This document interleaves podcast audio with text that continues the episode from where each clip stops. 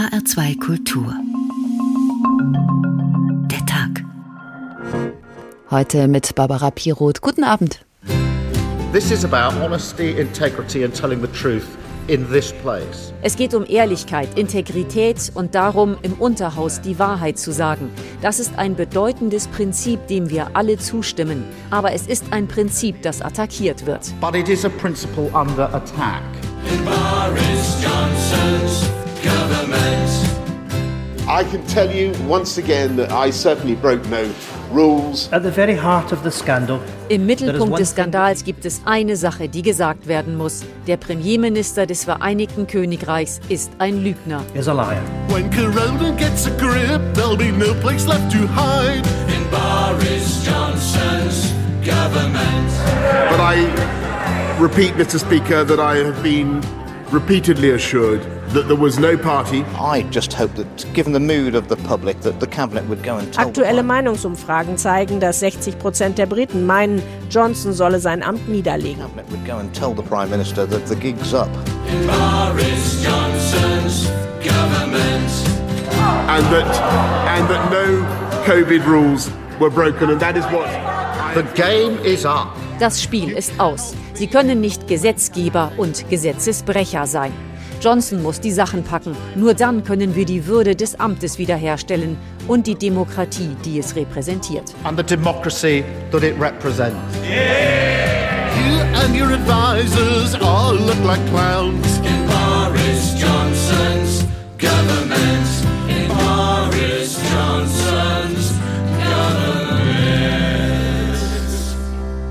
Nicht mal so einfach, den britischen Premier Boris Johnson loszuwerden. Dem Tory-Politiker sind zwar in den letzten Jahren diverse Lügen nachgewiesen worden. Auf seine Rechnung geht auch ein zunächst katastrophales Corona-Management. Noch immer stauen sich die Lkw in Dover, auch wenn kaum noch einer darüber berichtet. Die Folgen des Brexit sind spürbar, die Preise explodieren. Großbritannien steht kurz vor einer Rezession. Aber das alles hat Johnson ausgesessen. Bis dann auch noch berüchtigte Partys in Downing Street Number 10 ans Tageslicht kamen, minutiös aufgelistet im sogenannten Grey Report. Demnach hat Johnson zumindest von exzessiven Feiern gewusst, bei denen viel Alkohol floss, bei denen Reinigungskräfte angepöbelt wurden und Erbrochenes von den Wänden wischen mussten. Das alles mitten im Lockdown, während sich Angehörige von Sterbenden auf den Corona-Stationen nicht verabschieden durften. Da reichte es nun vielen, auch in seiner eigenen konservativen Partei.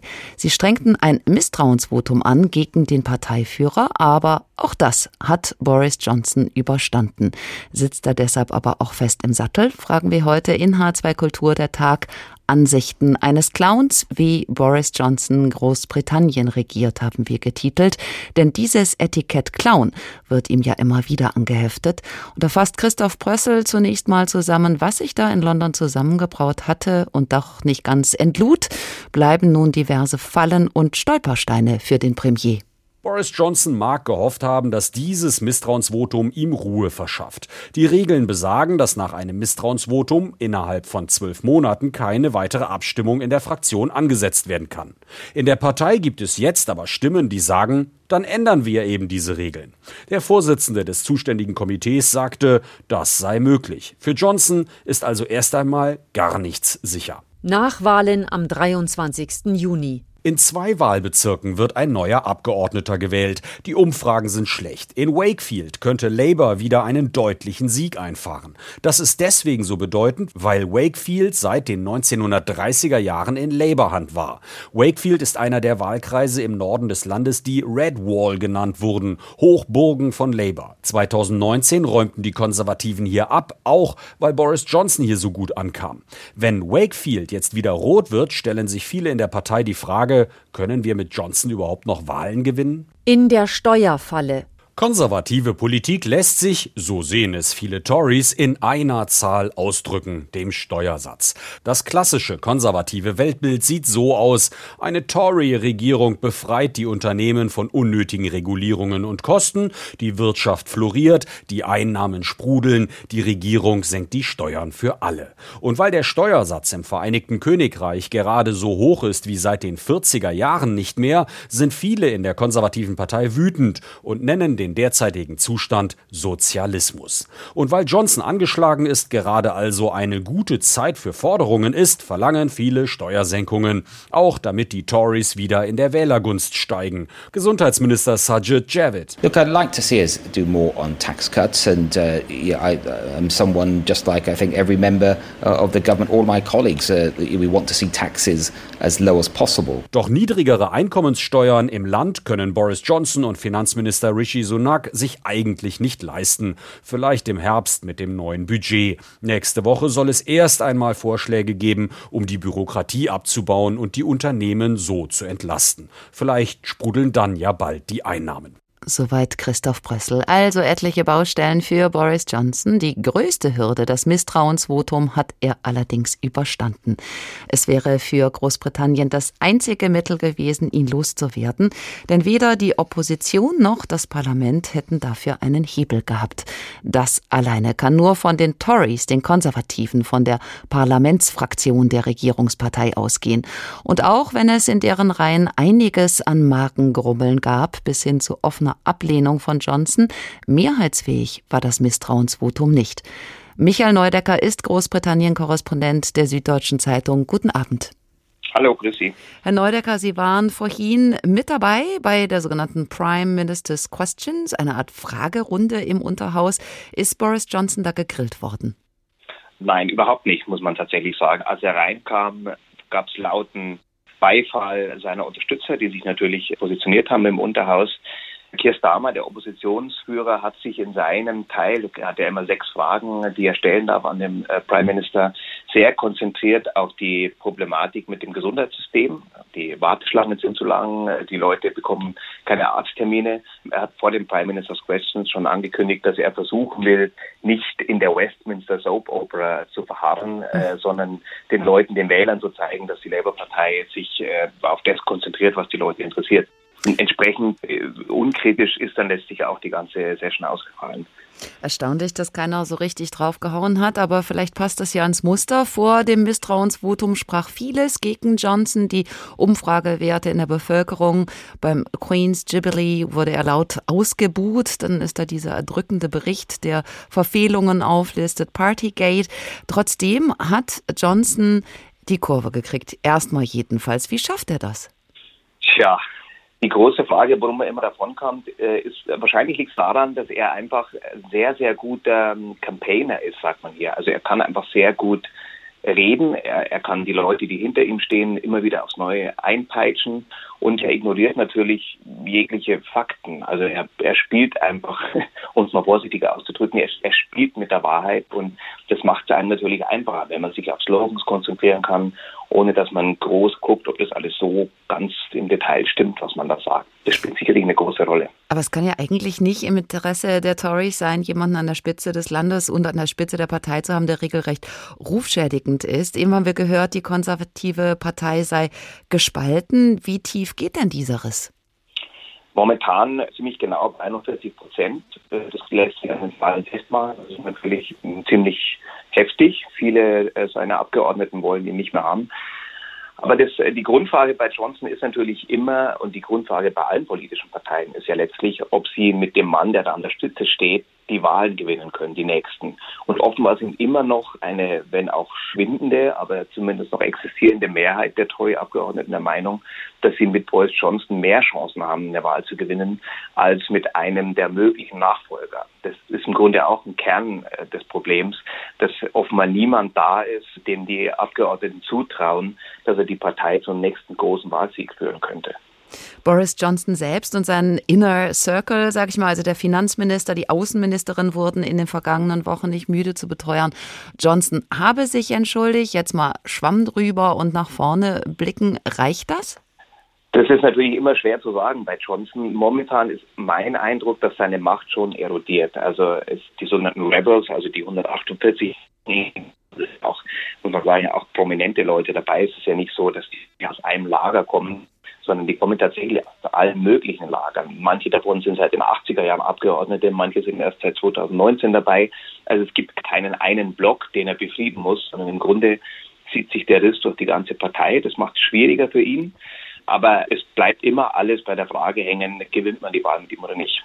Dass das so eine uneinheitliche Truppe ist, also diese Aufständischen, macht das das für Johnson gefährlich oder weniger gefährlich?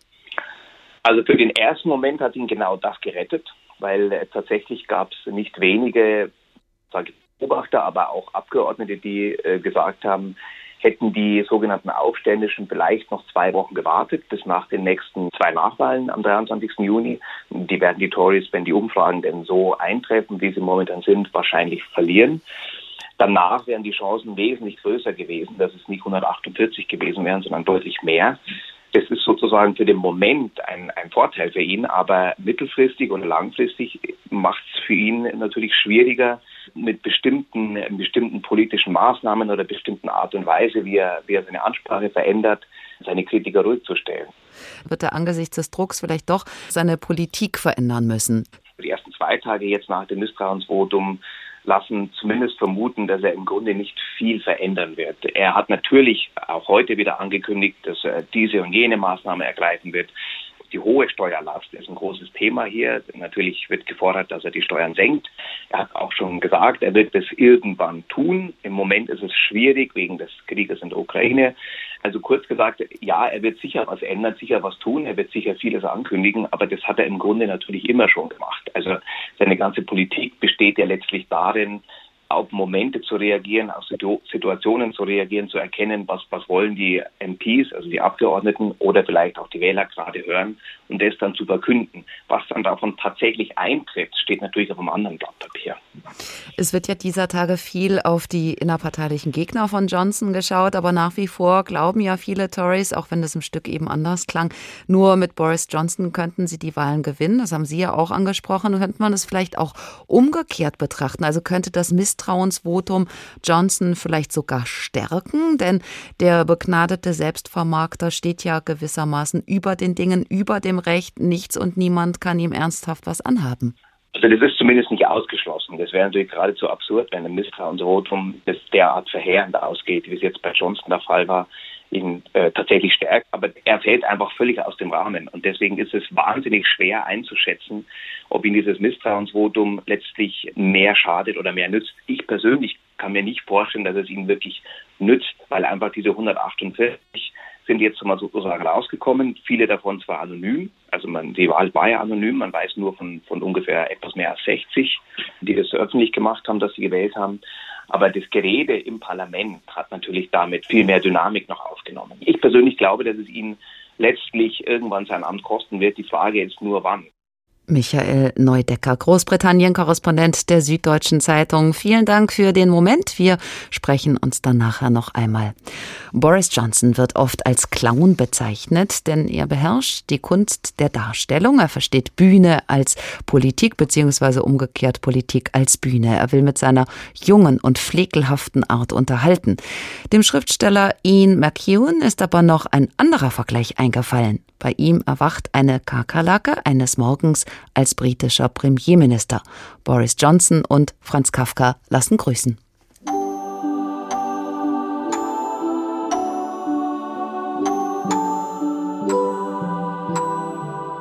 Als Jim Sams klug, doch beileibe nicht tiefgründig, an diesem Morgen aus unruhigen Träumen erwachte, fand er sich in eine ungeheure Kreatur verwandelt. Eine Weile blieb er auf dem Rücken liegen, nicht gerade seine bevorzugte Stellung, und betrachtete verwundert die fernen Füße, die wenigen Gliedmaßen, bloß vier, natürlich, und zudem recht unbeweglich, mit seinen eigenen dünnen braunen Beinen, an die er sehnsüchtig zurückdachte, hätte er, wie hilflos auch immer, lustig in der Luft gezappelt, nun aber lag er bloß da, fest entschlossen, nicht in Panik zu geraten. All dies war schon besorgniserregend genug, doch als er nun wacher wurde, fiel ihm wieder ein, dass er eine wichtige, einsame Mission hatte, auch wenn er im Moment nicht mehr wusste, welche das war. Ein Auszug aus Ian McKeowns Roman Die Kakerlake, eine bitterböse Satire, in der der Premierminister nicht Gregor Samsa heißt, aber nah dran Jim Sams. Die Vorwürfe, die da beim real existierenden britischen Premier im Raum stehen und standen, haben wir eben schon gestreift, zusammengefasst in einem Begriff, der auf der Insel zu einem geflügelten Wort geworden ist. Partygate, eine besondere Form von Betriebskultur an der Regierungsspitze. Da wurde getanzt, getrunken und gepöbelt, was jede Britin und jeder Brite inzwischen höchst offiziell nachlesen kann, in einem Bericht, den Johnson selbst beauftragte, allerdings erst, als es nichts mehr zu leugnen gab. Nach Erscheinen entließ Johnson einige Mitarbeiter, dachte aber gar nicht daran, selbst abzutreten. Wo kämen wir dahin? Schauen wir noch mal genauer auf die Reaktionen auf diesen Bericht. Dazu Imke Kühler, die vom damaligen Ausschusstreffen berichtet. Das war Ende April. Es war die erste Sitzung des Unterhauses nach der Osterpause, die erste Gelegenheit für Boris Johnson, sich vor den Abgeordneten zu entschuldigen. Let me begin in all humility by saying Lassen Sie mich in aller Demut sagen, begann Boris Johnson, dann wurde es aber auch schon laut, denn Demut nehmen ihm viele nicht ab. Er habe sich bereits bei der Bevölkerung dafür entschuldigt, dass er gegen seine Lockdown-Vorschriften verstoßen hat und wolle sich nun auch bei den Abgeordneten aufrichtig entschuldigen. And I take this opportunity on the first available sitting day to repeat my wholehearted apology to the House. Boris Johnson ist der erste britische Premier, der im Amt als Gesetzesbrecher bestraft wurde. Ein Bußgeldbescheid hat es offiziell gemacht. Johnson hat am 19. Juni 2020 an einer geselligen Zusammenkunft im Kabinettsraum teilgenommen, bei der ihm mit Happy Birthday Song und Kuchen zum Geburtstag gratuliert wurde. Treffen dieser Art waren zu dem Zeitpunkt aber strikt verboten. Bei seiner Rede im Unterhaus war Johnson sichtlich bemüht, nach seiner Entschuldigung schnell auf die Ukraine-Krise zu sprechen zu kommen, aber die Opposition zog nicht mit. Labour-Chef Keir Starmer nannte die Entschuldigung von Johnson einen Witz. What a joke. Even now. Labour wirft Johnson vor, sich unmoralisch verhalten, die eigenen Vorschriften gebrochen und darüber hinaus das Parlament belogen zu haben. Schließlich hatte der Premier wiederholt versichert, dass es in 10 Downing Street und dem Regierungsapparat keine partyähnlichen Treffen gegeben habe. Inzwischen weiß die Öffentlichkeit aber, es hat sie gegeben und der Premier war sogar selbst dabei. Da es im Unterhaus nicht erlaubt ist, den politischen Gegner als Lügner zu bezeichnen, umschiffte Starmer dieses Wort. The public have made up their mind. They don't believe a word the Prime Minister says. They know what he is. Die Öffentlichkeit hat sich eine Meinung gebildet. Sie glaubt dem Premierminister kein Wort. Sie weiß, was er ist. So Starmer. Tatsächlich geben drei Viertel der Briten in einer Umfrage an, dass sie Boris Johnson nicht für glaubwürdig halten. Bei einer Befragung im Auftrag der Times wurde Johnson am häufigsten mit dem Wort Lügner beschrieben. Ob Johnson im Unterhaus gelogen hat, ist von zentraler Bedeutung. Eine absichtliche Täuschung des Parlaments gilt als unverzeihlich und hat zumindest in der Vergangenheit zu Rücktritten geführt. Labour-Chef Keir Starmer forderte unterdessen die konservativen Abgeordneten dazu auf, den Premier abzusetzen und damit wieder Anstand, Ehrlichkeit und Integrität in die Politik einziehen zu lassen. Führungsversagen, die Aufsichtspflichten verletzt. Der interne Partygate-Bericht war alles andere als schmeichelhaft. Dennoch hat Johnson das Fiasko überlebt. Erstmal jedenfalls. Nun aber muss er sich auch noch einem Ausschuss des Unterhauses stellen. Der geht der Frage nach, ob der Premier gelogen hat. Immerhin hatte Johnson ja behauptet, er habe von solchen Partys nichts gewusst. Er sei von Arbeitstreffen ausgegangen. Viermal hat er im Parlament beteuert, alle Corona-Regeln seien in Down Downing Street Number 10 eingehalten worden. Allerdings ist Johnson auf Fotos zu sehen, wo er Mitarbeitenden zuprostet, umgeben von jeder Menge Weinflaschen. Michael Neudecker von der Süddeutschen Zeitung in London. Wir sprechen uns jetzt nochmal. Kann man das überhaupt nachweisen, dass Johnson gelogen hat? Ja, das wird rein rechtlich gesehen die große Schwierigkeit sein, weil der Ort, an dem die Partys stattgefunden haben, ist halt auch der Ort, an dem er wohnt. Downing Street Nummer 10 und auch der Garten gehört ja offiziell da dazu. Das ist zumindest nach Ansicht von Rechtsexperten wohl genau das Problem, ihm, ihm nachzuweisen, welche Partys tatsächlich illegal waren und von welchen Partys er gewusst hat. Also im Sinne von, er wusste, das ist gerade gegen die Regeln und ich bin trotzdem da. Das hat die Metropolitan Police schon nicht geschafft. Ob das gelingt, es, es wird sehr schwierig. Angenommen, Johnson würde der Lüge überführt, da gehört es dann zu den Gepflogenheiten zur britischen Tradition, dass ein Premier, der schwindelt, zurücktreten muss. Ähm, Johnson hat sich allerdings schon häufiger über solche Sitten hinweggesetzt. Könnte er auch das aussitzen? Also theoretisch könnte er es. Tatsächlich ist es eigentlich unvorstellbar, dass ein Premierminister dem ein Untersuchungsausschuss des eigenen Unterhauses nachweist, dass er im Parlament wissentlich gelogen hat, nicht zurücktritt. Das ist tatsächlich undenkbar. Aber bei Johnson ist eben, wie man ja immer sagt, aber es stimmt leider auch immer, irgendwie auch nichts undenkbar. Es gab jetzt beim Misstrauensvotum zum Beispiel sogar die, die Spekulation, dass wenn er verlieren würde, dass er auch dann nicht zurücktreten würde und sozusagen ein Verfassungs, äh, äh, ein Problem mit der Verfassung auslösen würde. Das hatte ich ein bisschen gewagt und weit hergeholt, aber das sei jetzt nur, um zu zeigen, worüber die Leute bei Johnson reden, weil einfach alles irgendwie immer denkbar ist. Jetzt sind diese Partygate-Vorwürfe ja eigentlich schon ein paar Monate alt. Dass die Johnson erst jetzt so massiv eingeholt haben, haben ihm da auch äußere Umstände in die Karten gespielt, geholfen? Also das Platin-Jubiläum der Queen zum Beispiel, die Energiekrise und natürlich auch vor allen Dingen der Krieg in der Ukraine. Äh, ja, nicht alles davon. Das Platinum-Jubiläum hat im Endeffekt nur ein paar Tage Pause bis zum Misstrauensvotum verschafft. Aber der, gerade der Krieg in der Ukraine, so zynisch das klingen mag, hat tatsächlich dazu beigetragen, dass sich der Fokus auf welches Thema ist gerade wichtig einfach verschoben hat. Äh, als dieser Krieg begann, da war Partygate äh, an einem schon sehr lange dahin kochenden Höhepunkt und äh, dann war tatsächlich äh, das Narrativ der Regierung, und das ist natürlich dann schwer von der Hand zu weisen, wir haben jetzt gerade einen Krieg, das ist wichtiger als die Frage, ob Partys illegal oder illegal waren. Das hat ihm tatsächlich geholfen, zumal er ja sehr schnell äh, auch reagiert hat. Johnson und seine Regierung haben sich ja im Ukraine-Krieg auch viel deutlicher positioniert als Paris und Berlin, also mit Waffen, mit Geld, mit humanitärer Hilfe. London organisiert internationale Konferenzen, um Waffenhilfe zu koordinieren. London also sozusagen als äh, europäische Schlüsselmacht, auch nach dem Brexit. Großbritannien wieder mit alter, mit globaler Stärke. Wie kommt das bei den Wählerinnen und Wählern an? Das kommt tatsächlich sehr gut an. Also er hat ja tatsächlich sehr früh schon äh, begonnen mit Zusagen an die Ukraine, mit Waffenlieferungen. Das Problem bei Johnson ist natürlich immer, dass sich Außenpolitik und Innenpolitik noch stärker vermischt, als das vielleicht bei anderen Politikern der Fall ist. Er hat einfach auch schnell erkannt, dass es ihm sehr nützt, wenn er zum Beispiel sehr häufig mit Zelensky spricht.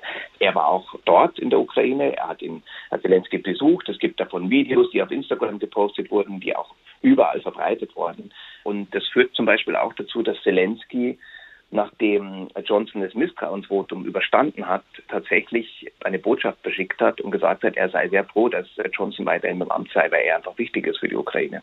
Und damit kann er natürlich auch innenpolitisch punkten. Wenn Sie sagen, das vermischt sich, die Außenpolitik mit der Innenpolitik, lassen Sie uns mal auf die Innenpolitik schauen. Da sagen Kritiker, Johnson baue die Demokratie um und ab. Zum Beispiel ist das Demonstrationsrecht eingeschränkt worden. Inwiefern?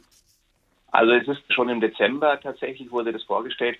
Der Versuch ist hier einfach, äh, dass der Staat mehr Macht hat bei politischen Äußerungen oder bei Demonstrationen Strafen auszusprechen. Zum Beispiel Bürger, die keine britischen Staatsbürger sind, schneller ausweisen zu können. Die Begründung ist hier immer ganz Tory-typisch, dass man äh, gegen die um sich greifende Wokeness-Kultur ähm, arbeiten will, sprich die übertriebene politische Korrektheit, die keine freie Meinungsäußerung mehr zulasst.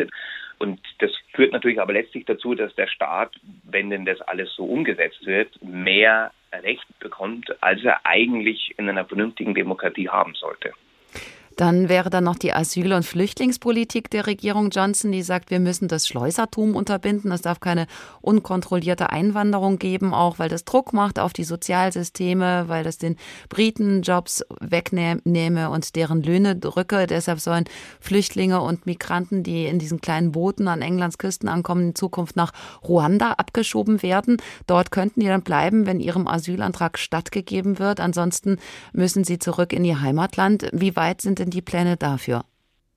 Tatsächlich hat die Regierung schon bekannt gegeben, dass der erste Flug am 14. Juni stattfinden soll. Es gab auch schon Bescheide, die verschickt wurden an, an Flüchtlinge in einem bestimmten Flüchtlingslager.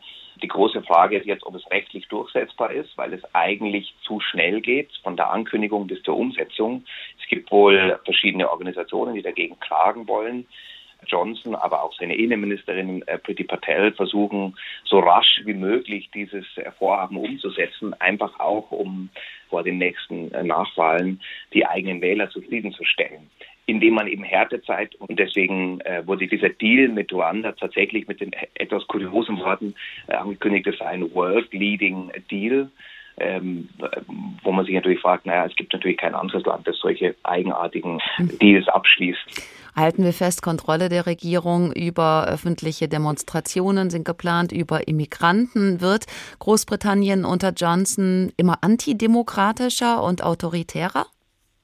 Also da wäre ich vorsichtig, das so zu sagen, weil natürlich der Weg zum Staat mit einem Autokraten schon noch sehr weit ist. Also Großbritannien ist weiterhin ein, ein sehr demokratischer Staat, auch wenn an der Spitze ein Premierminister steht, der im Grunde vor allem Maßnahmen ergreift oder Dinge sagt, um seine eigene Position zu stärken. Das darf man immer nicht vergessen. Boris Johnson ist letztlich ja nicht Donald Trump oder noch schlimmer noch Wladimir Putin. Es geht ihm sehr um seinen Platz im Rampenlicht und den stellt er über allem und dazu ist ihm im Grunde auch alles recht.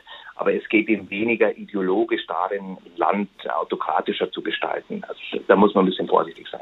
Michael Neudecker, UK-Korrespondent von der Süddeutschen Zeitung. Haben Sie vielen Dank für die beiden Gespräche. Hier ist H2 Kultur der Tag. Ansichten eines Clowns, wie Boris Johnson Großbritannien regiert. Als Clown bezeichnen ihn viele Briten. Johnson selbst dürfte das nicht mal ärgern. Schließlich gehören ständige Witze und Frotzeleien bewusst zu seinem politischen Auftreten. Der Schriftsteller Ian McEwan wiederum zieht einen Vergleich zur Kakerlake ohne Johnson Johnson namentlich zu erwähnen. Sein Protagonist heißt Jim Sams und ist eine Küchenscherbe, die eines Tages im ekelhaften Körper eines Menschen steckt. Sie findet sich allerdings schnell ein in ihre neue Rolle.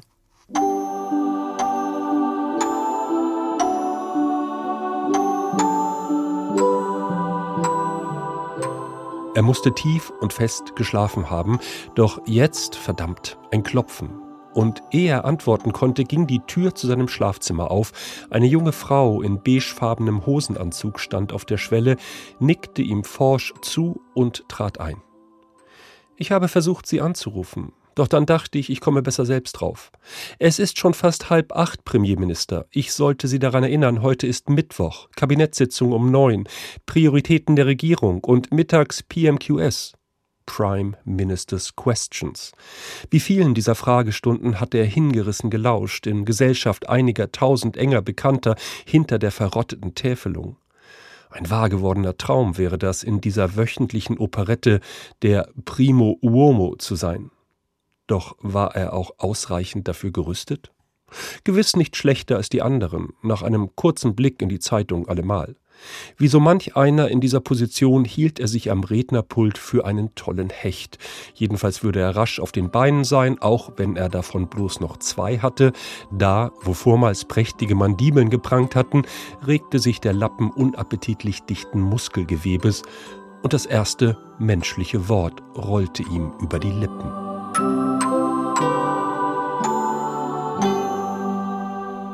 Ein Auszug aus Ian McEwans Roman Die Kakerlake erschienen bei Diogenes und von der heutigen Ausgabe der Prime Minister's Questions haben wir ja eingangs gehört. Zurück also zum echten, strobeligen Selbstvermarkter Boris Johnson. Er hat die Begabung, sich aus jedem Desaster noch irgendwie herauszureden und er hat ein Gespür für die Sehnsucht vieler Briten nach altem Glanz, womit sich ja auch trefflich ablenken lässt von Skandalen wie den sogenannten Wine Time Fridays mit Gelagen und Partymüll in den Büros. Da wähnten sich Regierungsmitarbeiter über Gesetzen, die sie selbst erlassen hatten, die galten aber offensichtlich nicht nur für andere. Statt solchen Skandalen und Niederungen dann lieber zurück zu früherer Größe, zu echter, messbarer Größe, wozu auch so komplizierte imperiale Maßeinheiten wie die Unze, das Pfund und das Yard gehören, weg mit den Maßen vom Kontinent. Momentan nutzen die Briten einen Mix aus Maßeinheiten. In Großbritannien gilt das metrische System, doch im Alltag wird noch immer häufig in den traditionellen Maßeinheiten gemessen. Die Körpergröße wird meist in Feet und Inches genannt, die Geschwindigkeit eines Autos in Meilen pro Stunde. Ein Nebeneinander von zwei Systemen wobei das metrische System inzwischen klar dominiert, weil die EU für Mengenangaben auf Lebensmitteln das metrische System vorschreibt, aber vor allem, weil sich mit Gramm und Kilogramm an der Supermarktkasse viel einfacher rechnen lässt. Nur darum geht es Boris Johnson überhaupt nicht. In Pfund und Unze verkaufen zu dürfen, sei ein altes Freiheitsrecht, meint er. Pounds, Yards und Inches sind nicht einfach nur Maßeinheiten, es sind die Imperial Measurements, jene Maßeinheiten, die im britischen Empire galten und die Großbritannien in all seinen Kolonien durchsetzte. Sie stehen für eine Zeit, als Great Britain im wahrsten Sinne des Wortes das Maß der Welt war. Diese ach so glorreiche Vergangenheit beschwört Johnson herauf. Und zwar für die Wähler, die für ihn so wichtig sind. Jene Brexit-Befürworter und Europagegner, die sich schon beim Klang des Wortes Empire ein paar Inches länger fühlen. Für diese Minderheit ist das metrische System etwas Fremdes, Unbritisches vom Kontinent und, mon Dieu, sogar aus Frankreich.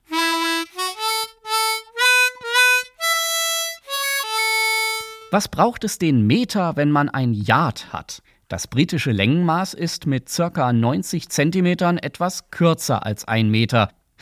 Auch die Wagen mit den alten imperialen Gewichten kann man jetzt wieder polieren. Außer der berühmten Unze gibt es da noch Stone und Pound, aber nicht verwechseln mit dem Pfund aus dem metrischen System mit 500 Gramm. Das britische Pound bringt nur 453,6 Gramm auf die Waage. Das wissen übrigens Angler ganz genau. Das Wurfgewicht für Angelrouten wird grundsätzlich in britischen Pfund angegeben. Auch die imperialen Maße für Flüssigkeiten haben es in sich. Ist Johnson erfolgreich, erwartet uns ein Wiedersehen mit der Flüssigunze, dem Quart und der Gallone. Letztere kennt man vielleicht aus den USA. Neben Myanmar sind die Vereinigten Staaten das einzige Land, das bis heute an den Imperial Measurements festhält. In den 70ern versuchte man den Umstieg aufs metrische System. Das scheiterte aber an massivem Widerstand der Bevölkerung. Also darauf muss ich erstmal was trinken.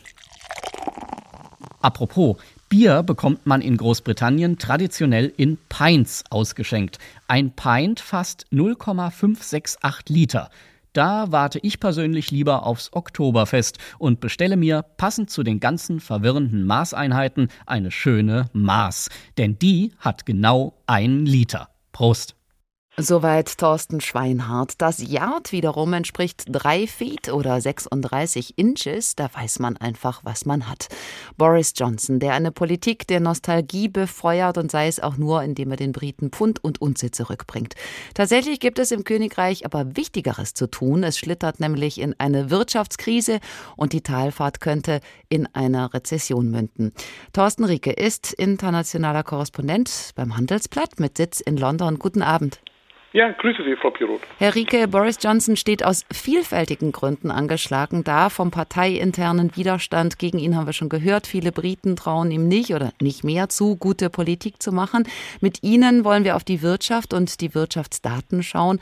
Wo steht Großbritannien da aktuell? Naja, ganz aktuell gibt es heute eine neue Prognose von der Organisation für wirtschaftliche Zusammenarbeit und Entwicklung. Und die sagt jetzt für Großbritannien im nächsten Jahr eine wirtschaftliche Stagnation, also ein Nullwachstum voraus. Die Wirtschaft tritt also auf der Stelle und Großbritannien ist damit die Volkswirtschaft, die im Kreise der großen Industrienationen am schlechtesten dasteht. Nur Russland geht es noch schlechter. Und das sagt schon viel, äh, wie die Lage im Moment ist. Also das Wachstum steht, die Inflation wächst und zwar deutlich, zweistellig wahrscheinlich jetzt im Herbst und im nächsten Jahr nochmal bei sieben Prozent soll es bleiben. Also wir sprechen hier eigentlich von einem sogenannten perfekten Sturm, sagen einige Ökonomen. Das heißt, wir haben hohe Inflationsraten, wir haben steigende Zinsen, die eben diese Inflation bekämpfen sollen und wir haben auch eine, das überrascht vielleicht viele, hohe Steuerlast in Großbritannien. Sind das auch in Teilen jedenfalls Nachwehen von Corona, die jetzt gerade mit eingepreist werden müssen? Immerhin, wir erinnern uns, waren ja tausende Beschäftigte letztes Jahr im Juni zum Beispiel ausgefallen wegen Delta und im Dezember dann nochmal wegen Omikron. Spielt das aktuell noch rein? Das spielt schon noch eine Rolle. Das spielt vor allem eine Rolle bei den äh, hohen Preisen. Das heißt, Großbritannien ist natürlich wie äh, alle anderen Länder auch betroffen von den internationalen Lieferketten, die häufig unterbrochen sind, immer noch durch die Pandemie, aber auch durch die geopolitischen Probleme, Stichwort Ukraine, die wir im Moment haben. Das heißt, dort machen sich die Preiserhöhungen in Großbritannien eben auch bemerkbar, insbesondere bei Energie, Benzin, Lebensmittel.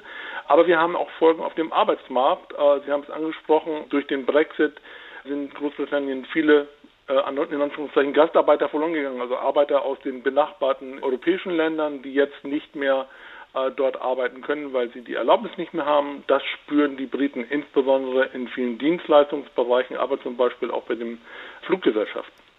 Also Folgen auch des Brexits. Ganz konkret bekommt ja ein wachsender Teil der Bevölkerung einen massiven Kostendruck zu spüren. Mhm. Wie äußert sich das für so eine Brutto-Normalfamilie? Naja, also für die normale Familie äußert sich das vor allem in der Energierechnung, die äh, deutlich ansteigt. Also wir haben jetzt im April eine Erhöhung von 50 Prozent gehabt für eine normale Durchschnittsfamilie in Großbritannien. Das hat damit zu tun, diese Schübe haben damit zu tun, dass in Großbritannien die Energiepreise gedeckelt werden, staatlich gedeckelt werden, aber eben dann natürlich angepasst werden müssen, wenn der Marktdruck, also die Marktpreise zu stark ansteigen. Und äh, das ist passiert. Im April hat man also die staatlich regulierten Energiepreise anheben müssen um 50 Prozent. Und das Gleiche wird jetzt nochmal im Oktober passieren, sodass wir dann über das Jahr gesehen höhere Energierechnungen haben, die sich dann verdoppelt haben werden gegenüber dem Vorjahr. Also das ist ein ganz wichtiger Kostenblock und Danik hat es angesprochen. Die Pendler spüren das natürlich an der Zapfsäule. Also die Spritpreise sind ebenfalls um 50 Prozent etwa gegenüber dem Vorjahr gestiegen. Das sind die, die wichtigsten Schmerzen, die man als Verbraucher dann zu spüren bekommt. Diese gesamte Entwicklung schlägt ja auch auf die Inflation. Die lag im April bei 40 Prozent. Das ist der höchste Wert seit 40 Jahren. Und das ist ja in aller Regel dann auch ein Teufelskreis. Also steigen die Lebenshaltungskosten, sinkt die Kauflaune. Das wiederum schlägt auch zurück auf die Wirtschaft. Wie kann die Regierung Johnson aus dieser Entwicklung rauskommen?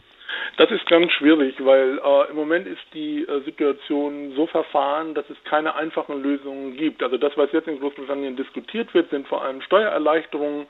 Der Premierminister hat das angekündigt. Das wird wahrscheinlich im Herbst auch kommen. Das hat auch damit zu tun, dass dann irgendwann in Sichtweite die Wahlen sind, die nächsten Parlamentswahlen. Das heißt, man will sich so ein bisschen das Pulver trocken halten, um den äh, Bürgern dann eben mit Steuererleichterungen also auch äh, einen Anreiz geben, wieder konservativ zu wählen. Ähm, das ist eine Möglichkeit, aber da fängt der Streit dann auch schon an. Wer soll davon profitieren? Sollen es die Unternehmen oder sollen es die Verbraucher? Und die Verbraucher sind im Moment eigentlich die, die am stärksten geschröpft werden, weil sie von allen Seiten Kostendruck oder Preisdruck bekommen und werden vermutlich von den äh, geplanten Steuererleichterungen, soweit es jetzt bis jetzt bekannt ist, am wenigsten profitieren können. Wir haben vorhin gehört, dass politisch mit dem Misstrauensvotum für Johnson der Anfang vom Ende eingeläutet sein könnte. Gibt ihm möglicherweise die Wirtschaft endgültig den Gar aus, wie viel sozialer Sprengstoff steckt da drin? Naja, wir, wenn man die Geschichte in Großbritannien so ein bisschen länger verfolgt, dann ist es so, dass gerade Wirtschaftskrisen häufig eben auch umschlagen in politische und soziale Krisen. Ich erinnere an 1979, da hatten wir den berühmten äh, Winter der Unzufriedenheit, nannte man das damals. Da waren die Labour-Partei war dann noch an der Regierung, James Callaghan, der wurde dann äh, wegen vieler Streiks, wegen Unzufriedenheit mit hoher Inflation und niedrigem Wachstum äh, gestürzt und Margaret Thatcher kam dann ans Ruder. Solche Parallelen sind durchaus denkbar, denn wir haben auch jetzt wieder Ankündigungen von Streiks, die wahrscheinlich größten Streiks, die es in Großbritannien niemals gegeben hat, in der Eisenbahn, sind für Juni angekündigt. 40.000 Bahnmitarbeiter wollen in den Ausstand treten und das Land wird dann wahrscheinlich äh, auf der Schiene für eine Woche lahmlegen. Äh, hinzu kommen, wie gesagt, die Arbeitskräfteprobleme im Dienstleistungsbereich, vor allem im Flugbereich. Also viele Urlauber konnten zum Beispiel jetzt auch nicht zurückkommen äh, nach dem langen Wochenende, weil eben Flüge gestrichen wurden. Das trägt natürlich alles zu der schlechten Stimmung bei und sowas macht sich dann eben auch an der Wahl ohne bemerkbar und wir haben jetzt demnächst wichtige Zwischenwahlen in Großbritannien, also Nachwahlen fürs Unterhaus und das sind immer Stimmungstests, die dann die Lage für Boris Johnson nochmal wieder schwieriger machen dürften. Thorsten Rieke ist internationaler Korrespondent des Handelsblatts in London. Danke für das Gespräch.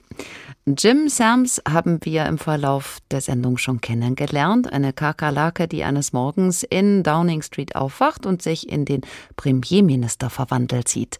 Mit Lug, Betrug und Hinterlist stürzt sie das Land ins Chaos und nimmt sich auch bei den alltäglichen Abläufen diverse Freiheiten raus.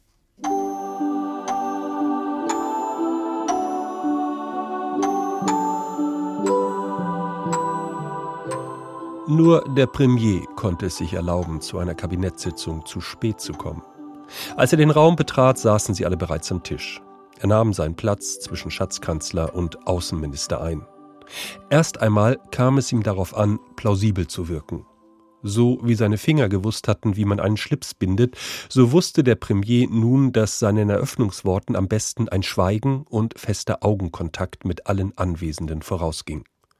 In den wenigen Sekunden, da er dem ausdruckslosen Blick von Trevor Gott begegnete, Chancellor of the Duchy of Lancaster, dann dem des Innenministers, des Generalstaatsanwalts, des Unterhausführers, des Handelsministers und der Verkehrsministerin, erlebte er ein verblüffendes Wiedererkennen und eine ungewohnte, heiß aufwallende, übergroße Freude fuhr ihm ins Herz und das Rückgrat entlang. Er sah es in aller Deutlichkeit. Fast jeder im Kabinett teilte seine Ansichten. Weit wichtiger aber, und bis zu diesem Augenblick hatte er nichts davon geahnt, sie teilten seine Herkunft. Als er an jedem Abend den gefährlichen Weg über Whitehall zurückgelegt hatte, geschah dies in dem Glauben, auf einsamer Mission zu sein.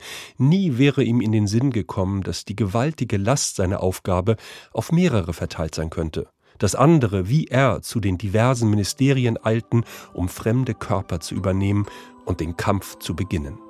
Einige Dutzend, ein kleiner Schwarm der Besten ihrer Nation, gekommen, um eine schwächelnde Führungsriege zu erobern und ihr neuen Mumm einzuflößen.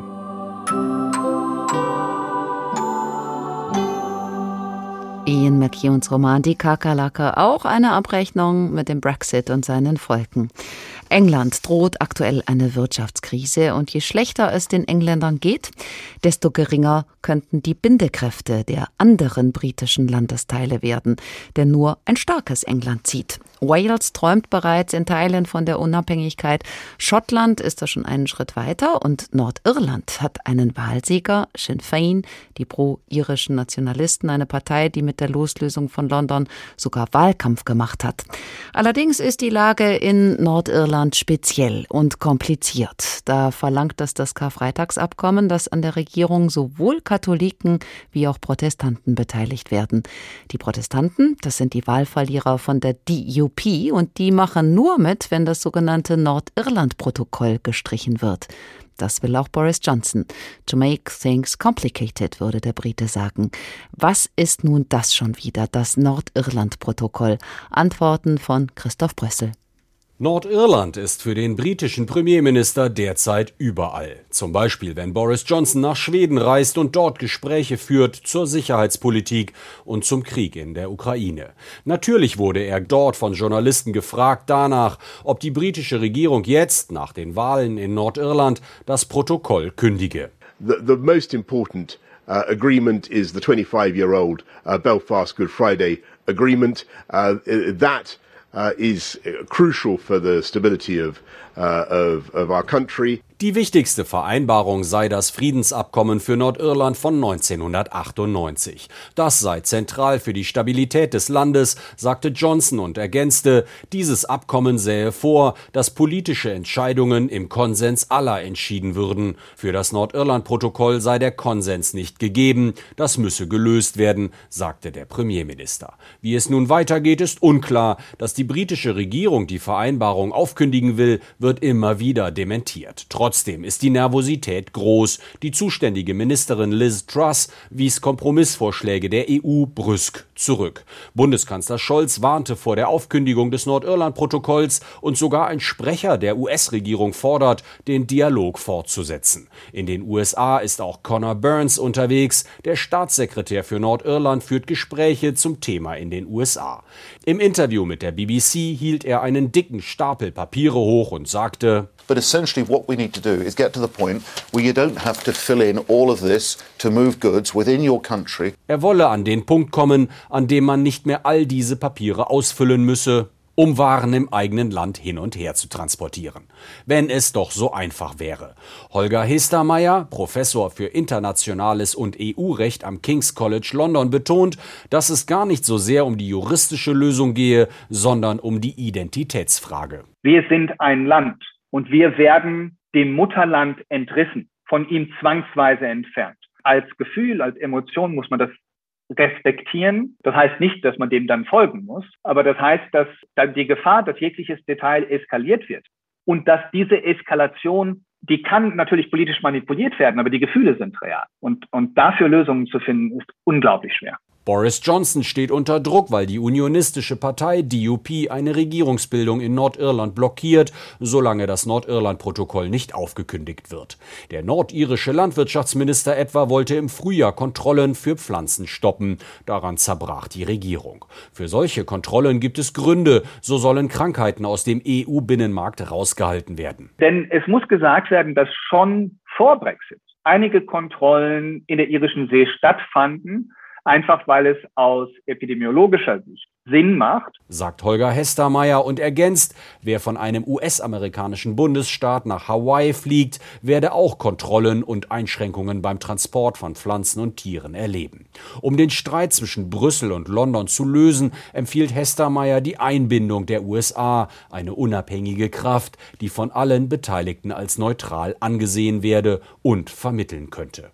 Und London zieht mit. Boris Johnson will weite Teile des Protokolls streichen. Dabei hat er es ja selbst verhandelt und unterzeichnet und seinerzeit sogar als fantastisch bezeichnet. Das heißt, wieder ein Stolperstein mehr beim Neujustieren des Verhältnisses von London und Brüssel. Dabei lautete die selbstgestellte Aufgabe von Boris Johnson ja immer Get Brexit done.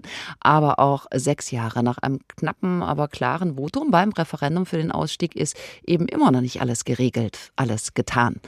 Birgit Radatz ist unsere Korrespondentin in Brüssel. Guten Abend. Hallo. Frau Radatz-Johnson ist ja bekannt für eine Mischung aus Abenteurertum und Brandstifterei. Jetzt will er dieses Protokoll streichen. Das wäre aber Vertragsbruch. Wie werden seine Motive dafür in Brüssel interpretiert? Also hier gehen einige davon aus, dass er ähm, einmal mehr die EU vorführen möchte, also einfach auch um von seinen eigenen innenpolitischen Problemen abzulenken. Also Stichwort ähm, so gerade überstandenes Misstrauensvotum wegen der Partygate-Affäre, aber eben auch ein drohender Wahlverlust vielleicht 2024. Also äh, kurz gesagt, alles, was den krawalligen rechten Rand in seiner Tory-Partei besänftigt und die Medien des Landes ablenkt, das käme ihm wohl gelegen im Moment. Denn eigentlich ist es so, dass die EU derzeit ganz praktisch politische Probleme beim Nordirland-Protokoll versucht zu verhandeln mit Großbritannien. Man hat das hier auf dem Schirm, so sagen uns das zumindest Parlamentarier und Parlamentarier, aber auch die Kommission sagt das so. Deshalb äh, kommt zum Beispiel dieser öffentlich angekündigte Vertrauensbruch und Vertragsbruch, ähm, zum Beispiel für die Vorsitzenden des EU-Binnenmarktsausschusses, die da ja auch sehr involviert ist, ähm, Anna Cavazzini, sie sagt halt, das kommt zu Unzeiten, weil es bringt halt noch mehr Chaos in die Verhandlungen mit rein ähm, und aus Brüsseler Sicht wird hier gerade richtig Öl ins Feuer gegossen. Jetzt ist das ja eine total komplexe Materie. Können Sie uns das nochmal ganz praktisch erklären? Was will Johnson, was will die EU und was ist das Problem? Ja, also wenn man so will, ist ja die Nordirland-Frage weiterhin so eine unverheilte Wunde des Brexits. Also Brüssel hatte immer das Interesse, dass dieser alte Konflikt zwischen Nordirland, das ja zu Großbritannien jetzt gehört, und der Republik Irland, das Teil der EU ist, nicht wieder aufflammt. Denn eigentlich müssten ja nach dem Austritt der Briten aus der EU Zollkontrollen stattfinden zwischen Nord und Süd. Ähm, und deshalb hatte man sich dann auch äh, nach monatelangen Verhandlungen darauf geeinigt, dass die EU-Kontrollen nicht in Irland direkt stattfinden, also an der Grenze, sondern sondern am Hafen von Belfast gemacht werden. Also praktisch wird jetzt hier die Seegrenze genutzt. Jetzt sagt London aber, und ja übrigens auch Nordirland, dort kommt der Streit ja eigentlich sozusagen her, ähm, dass es eine faktische Grenze für Großbritannien bedeutet. Also die Pointe ist also von diesen ganzen Streitigkeiten, das Nordirland-Protokoll hält Irland jetzt zusammen, das ist gut für die EU, aber teilt das Vereinigte Königreich, zolltechnisch zumindest. Und äh, Johnson führt jetzt hier halt eben auch ein politisches Argument an, also weil die Unionisten in Nordirland ja jetzt sich weigern, in die Regionalregierung einzutreten, ähm, die aber eintreten müssen, damit überhaupt eine Regierung zustande kommt, sagen sie halt, solange das Protokoll in Kraft ist, machen wir das nicht. Und jetzt hat er praktisch eigentlich ein Problem im eigenen Land, dass er jetzt auch so ein bisschen gut auf Brüssel abschieben kann. Und aus Brüsseler Sicht ist aber eigentlich alles äh, in Anführungsstrichen fein jetzt mit dem Kompromiss und das Protokoll erfüllt seinen Zweck. Und man müsse jetzt eigentlich nur noch mal nachschärfen. Also ich sage mal so, hier stehen jetzt zwei sehr unterschiedliche Sichtweisen auf dieses Protokoll sich gegenüber. Stichwort Nachschärfungen. Da hat ja Brüssel auch angeboten, neu zu verhandeln. Aber das lehnt dann wiederum Johnson kategorisch ab. Und wie soll das jetzt weitergehen? Ja, also richtig neu verhandeln will man in Brüssel äh, nicht. Das äh, haben auch hier alle deutlich gemacht. Also es sei keine Option, hat der Chefunterhändler und Kommissionsvize Maros äh, Cevkovic schon erklärt. Aber man sagt eben, na gut, ähm, man hat eben schon auch Teile nachgeschärft. Äh, letztes Jahr zum Beispiel, da konnte man erwirken zumindest, dass es Änderungen gibt, dass zum Beispiel die Einfuhr von Medikamenten aus Großbritannien nach Nordirland erleichtert wird. Das war im Zuge auch der Corona-Krise ein ganz großes Problem. Und die EU bietet äh, eben jetzt als Kompromiss an, die Kontrollen für Lebensmittel um 80 Prozent zu reduzieren und die Regeln auch für Kühlwaren zum Beispiel zu lockern. Äh, aber im Gegenzug verlangt man natürlich auch was. Äh, und das heißt eben zusätzliche Sicherheiten, dass die Waren nicht aus Nordirland weiter in die irische Republik und damit in die EU gelangen können. Das ist ja so ein bisschen auch der Deal. Und ähm, ja, sollte jetzt London seinerseits sagen, nein, so weit gehen wir nicht, ähm, wir wollen da gar nicht irgendwelche Kompromisse mehr schließen, dann droht schon im schlimmsten Fall ein Handelskrieg. Das heißt, Sie halten das tatsächlich auch schon für ernst, was sich da abspielt, oder ist das eher so eine Art Säbelrasseln? Also Boris Johnson sieht das offenbar als eine Art Säbelrasseln. Ähm, für ihn ist es so ein bisschen so eine, so wirkt es hier zumindest in Brüssel, für ihn ist es offenbar nur so eine weitere Choreografie in diesem Brexit-Tanz. Der Chefunterhändler der EU-Kommission, äh, den ich schon angesprochen hatte, der drohte schon sehr deutlich an. Also sollte die britische Regierung ihre Ankündigung wahrmachen, dann müsse Brüssel mit allen zur Verfügung stehenden Maßnahmen antworten. Und von Brüsseler Seite könnte man auf einen britischen Bruch des Protokolls dann eben so reagieren, dass man wirklich sagt, man suspendiert ganz oder teilweise das sogenannte Handels- und Kooperationsabkommen. Und das bedeutet dann im schlimmsten Fall, dass wirklich der komplette Brexit-Vertrag in Frage gestellt wird. Aber ich glaube, soweit sind wir noch nicht, weil bisher ist das ja alles nur eine Ankündigung aus London. Das heißt, eigentlich müsste das Parlament auch noch mal drüber debattieren und dann könnte das Oberhaus auch noch einen Strich durch die Rechnung machen. Und ich glaube auch, dass Johnson im Moment so ein bisschen auch pokert, weil er denkt, die EU könnte nicht gegen Großbritannien gerade vorgehen im Ukraine-Krieg, weil sich Großbritannien auch so stark auf die Seite der Ukraine gestellt hat. Aber darauf würde ich nicht wetten, auf so einen Opportunismus, dass der hier zieht in Brüssel. Vorhin haben wir besprochen, dass Johnson Angriffe auf die Demokratie unternimmt. Kann Brüssel da noch in irgendeiner Form mitreden oder muss man das einfach so hinnehmen, weil Großbritannien ja raus ist aus dem Club? Nein, also Einfluss in dem Sinne hat Brüssel nicht auf innenpolitische Vorgänge in, in, Großbritannien. Aber Putins Krieg macht ja so ein bisschen auch die politische und wirtschaftliche Wiederannäherung Londons an die EU eigentlich unausweichlich, weil das sollte eigentlich auch der letzte Brexiteer jetzt verstanden haben, dass diese Träume, die man auch mit dem Brexit verbunden hat in London, also von so einer neuen Einflusssphäre im indopazifischen Raum, die scheitern ja eigentlich gerade schon daran, dass die Gefahr besteht, dass sich Russland mit China zusammentut und Großbritannien da überhaupt keine Rolle spielt, schon alleine deswegen nicht, weil es am Rand von Europa liegt. Und auch die EU ist sich ja im Moment in so vielem so einig wie nie zuvor, seit Russland die Ukraine überfallen hat. Und da geht diese, ja, diese Rechnung, die Johnson da offenbar auch hat, die geht da irgendwie nicht richtig auf. Birgit Radatz, unsere Korrespondentin in Brüssel. Dankeschön. Boris Johnson hat gerade also an mehreren Fronten zu kämpfen, steht in verschiedener Hinsicht unter Druck. Da ist der Kampf mit der EU, der ist noch nicht ausgefochten. Und auch wenn er das Misstrauensvotum überstanden hat, ist der britische Premier in den Augen vieler Beobachter deutlich geschwächt. Das war HR2 Kultur der Tag. Ansichten eines Clowns, wie Boris Johnson Großbritannien regiert. Da kann man echt den Blues bekommen. Am Mikrofon verabschiedet sich Barbara Piroth. How got where he is today, I haven't got a clue. I didn't vote for him and neither did you. The papers all laugh at every racist thing do. He got the Boris Johnson blues. Says Muslim women look like. He's a dirty old shagger, can't control his cock. And even he don't know how many kids he got. Got the Boris Johnson blues. Boris Johnson blues. We got the Boris Johnson blues. It looks more like 1933.